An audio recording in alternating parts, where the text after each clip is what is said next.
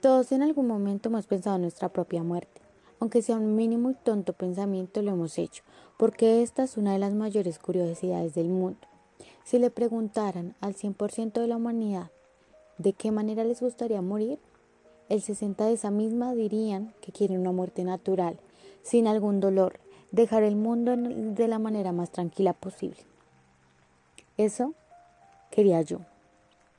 Morir de una manera tranquila, morir ya cuando estuviera viejita y arrugada con los gatos siendo mi bella compañía, con una casa en la ciudad porque aunque todos prefieren el campo por ser más tranquilo, no era así para mí. Nunca me había gustado el silencio y lo muy tranquilo. Eso tan simple y lindo de escuchar era lo que quería. Pero no todos se les puede cumplir este pequeño capricho, si así se le puede llamar. Nadie está destinado a morir de la manera en que desea, y eso me enojaba un poco. Pero ¿a quién podría culpar? Y es que aquí también relucía el dicho de vive cada día como si fuera el último, y lo hacía, juro que lo hacía, pero no quería que ese último día llegara. Lo veía como un tipo de juego en el que tienes que esquivar los obstáculos. Yo era la jugadora y los obstáculos eran la muerte. ¿Podría odiar tanto algo? No quería encontrarme en el abismo y mi final. Le temía.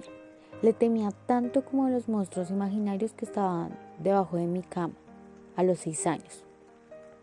No quería dejar de existir e irme a quién sabe dónde. Pero aunque le hubiera temido a eso por tantos años, sin creerlo había perdido el supuesto juego.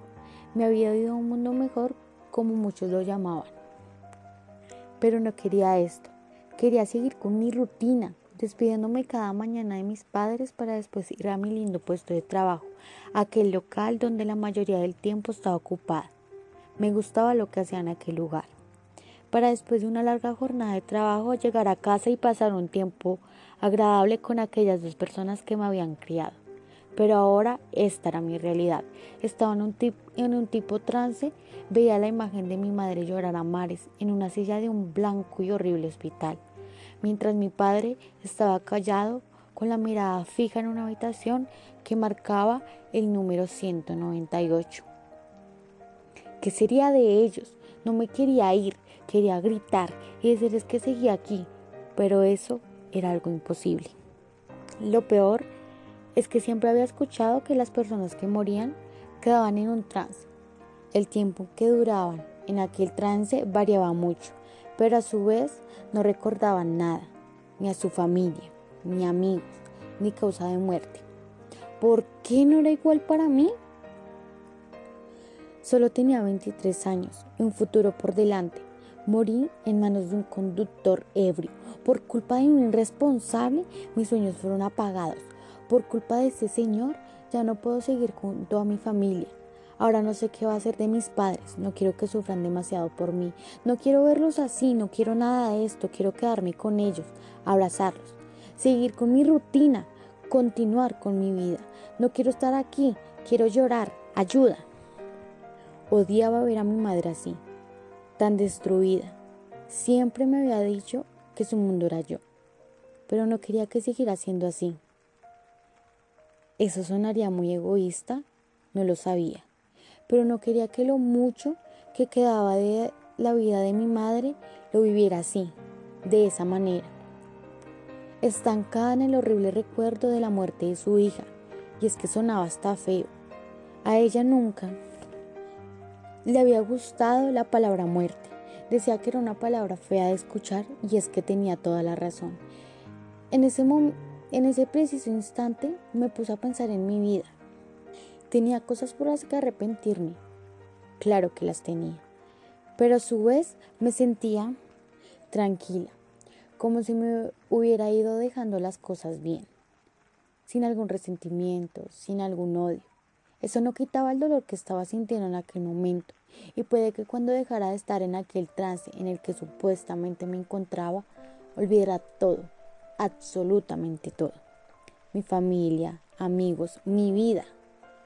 Me sentía rara al pensar en eso, una sensación horrible que se apoderaba de mi estómago, algo que me hacía hasta sentir cansada. Hubiera preferido mil veces que esto solo fuera una horrible pesadilla. Podría haber sido eso. que en cualquier momento despertara en mi cama, llena de nervios y hasta llorando. Pero iba a seguir ahí, junto a mi familia. Hasta mi madre hubiera preferido eso.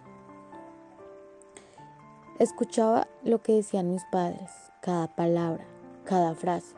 Mi padre seguía mirando la habitación en la que había estado internada hace unos pocos minutos, en la que había durado mis últimos segundos de vida.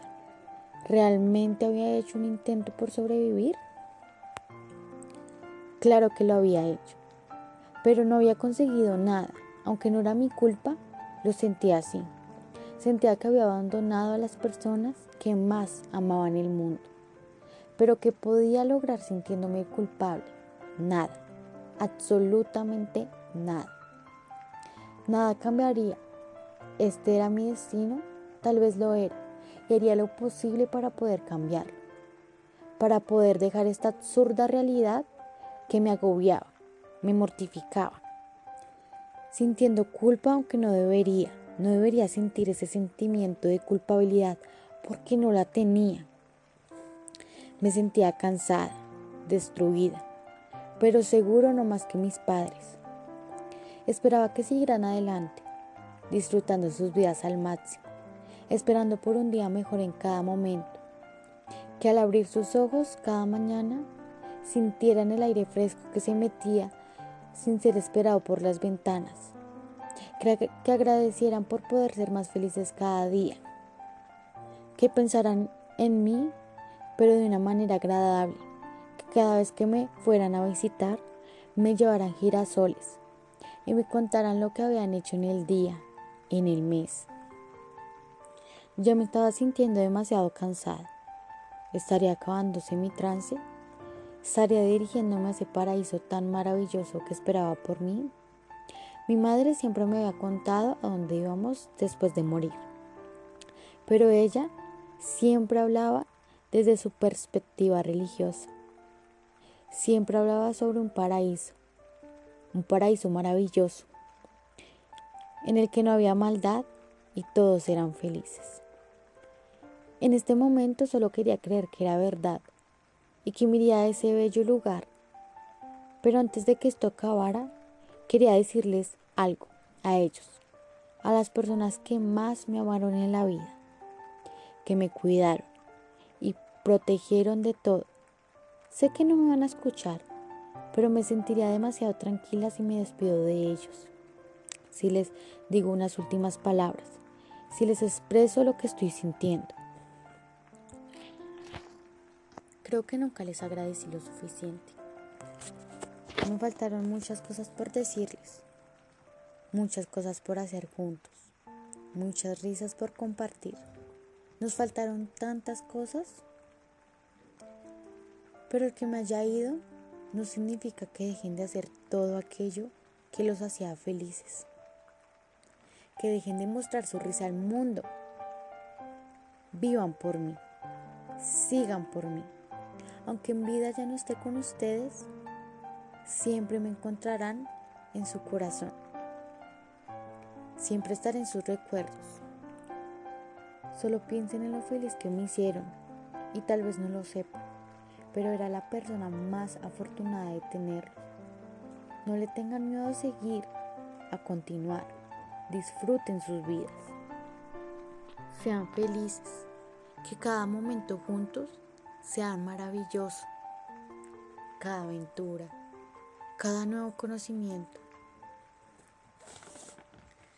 Espero siempre me recuerden como esa persona alegre y llena de amor, dedicación, comprensión. Recuérdenme de la mejor manera. Esperaré lo que sea para encontrarnos en el gran paraíso, pero antes de que ese momento llegue, aparecer en sus sueños.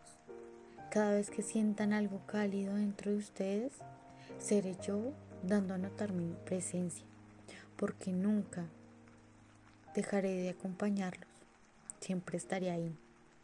Los amo, no saben cuánto, y nunca, nunca dejaré de hacerlo.